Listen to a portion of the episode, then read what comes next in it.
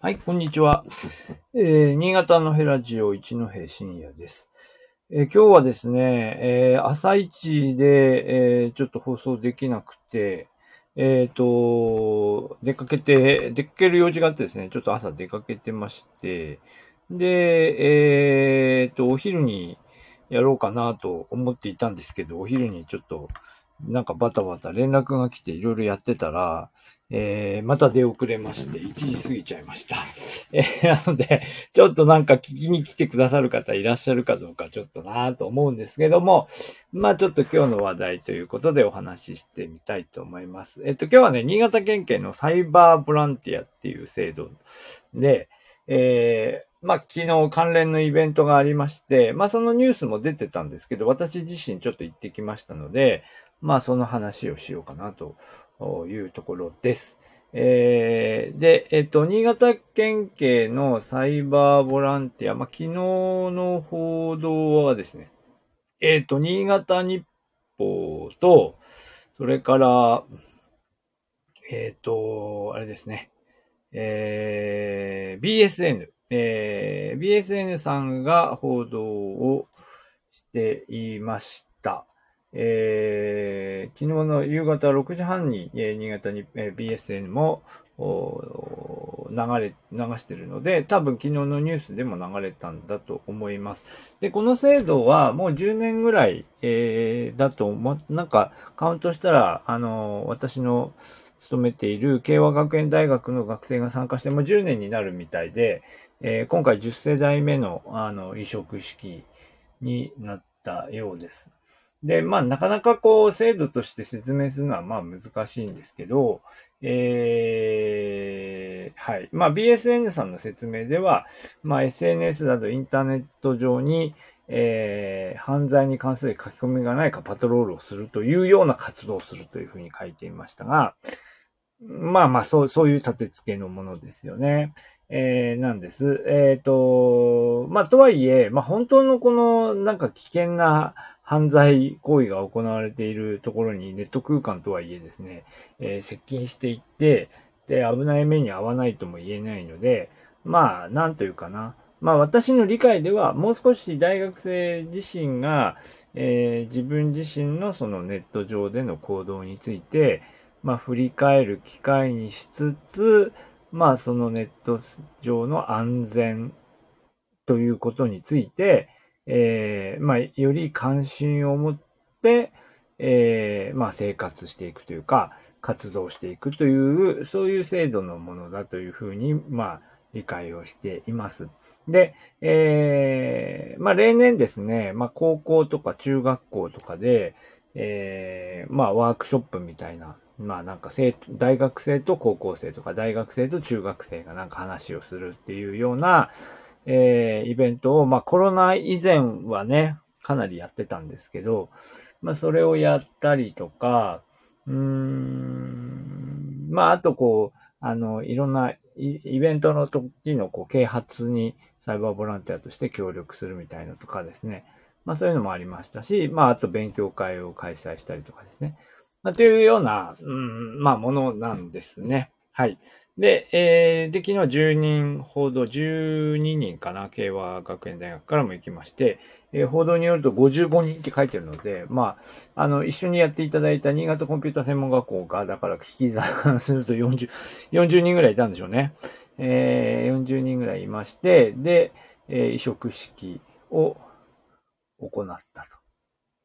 えー、はい。で、えっと、トータルで65人だから、まあ10人欠席だったんでしょうね。はい。というようなあイベントをやりました。やりました。で、えっ、と、まあ、報道にもいろいろ書いていただいているところです。で、サイバーボランティア、まあ、10年やってる間に、やっぱり少しこう位置づけも変わってきましてですね、えー、昨日もあの、警察庁、東京の警察庁から、えー、サイバー局という新しいセクションがあるんですけど、サイバー局の方もいらっしゃっていて、で、えー、まあいろいろ説明もしてくださいましたが、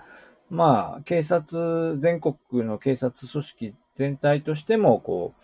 まあいわゆるアウェアウェアネスっていうのかな。あの、サイバー、サイバー空間の安全に関する関心を、あのー、まあ、国、なんだろう、国民レベルで高めていくみたいな、そういう部分の、その協力を、えサイバーボランティアっていうか若者たちの力を借りてやっていきたいというような、そういうこう、思いもあるようで、えー、全国でも、あの、新潟県は多分割と早い段階からやっていたみたいなので、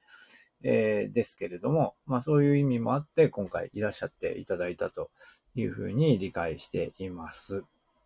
で、えー、っとですね。まあ、あの、本編のこの えっと、移植式の前に、えー、っと、午前中、こう、午前中あのサイバーボランティアの、あの、経験者ですね。あの、新規移植者じゃなくて、経験者と、あの、警察の皆さんといろいろこう、意見交換をしたりしてですね。まあ、これからどういうふうにしていけばっていいのかみたいなことも少しお話ししましたし、私もまあ発言していきましたが、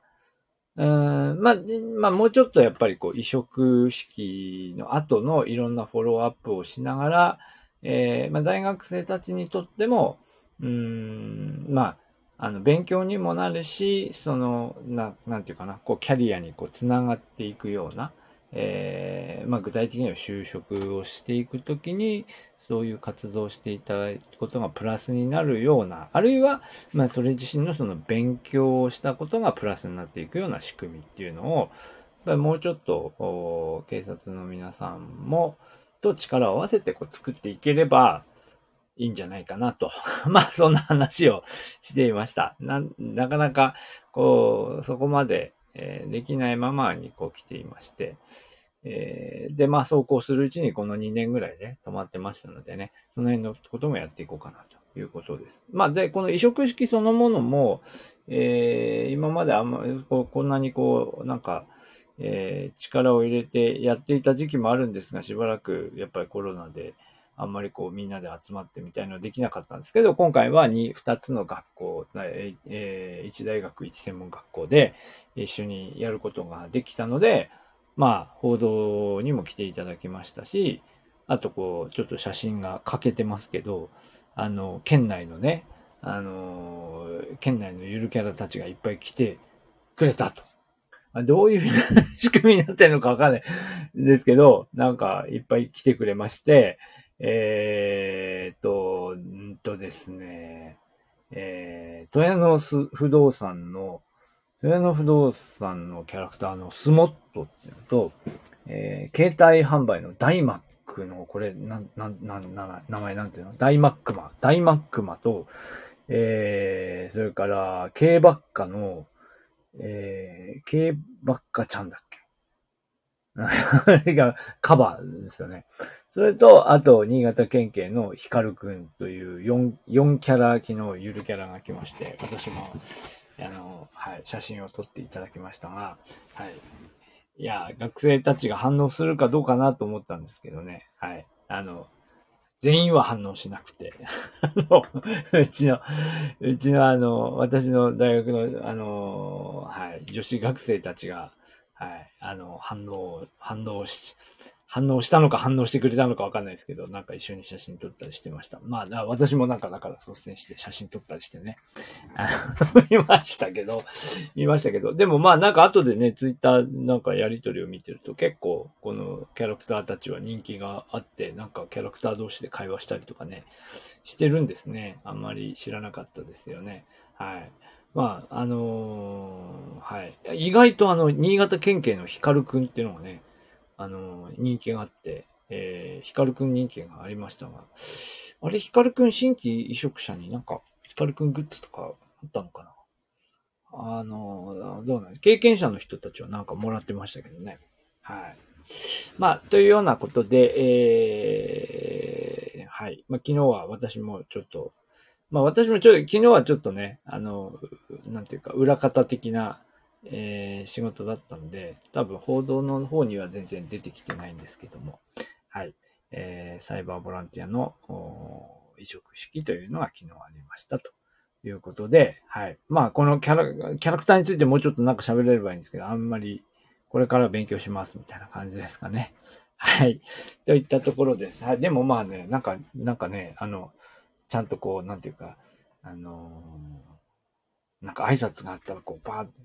なんかゆるキャラの人たちで、手手の届くゆるキャラはこう拍手してくれたりしてね。えーね、あの、入ってる人たち、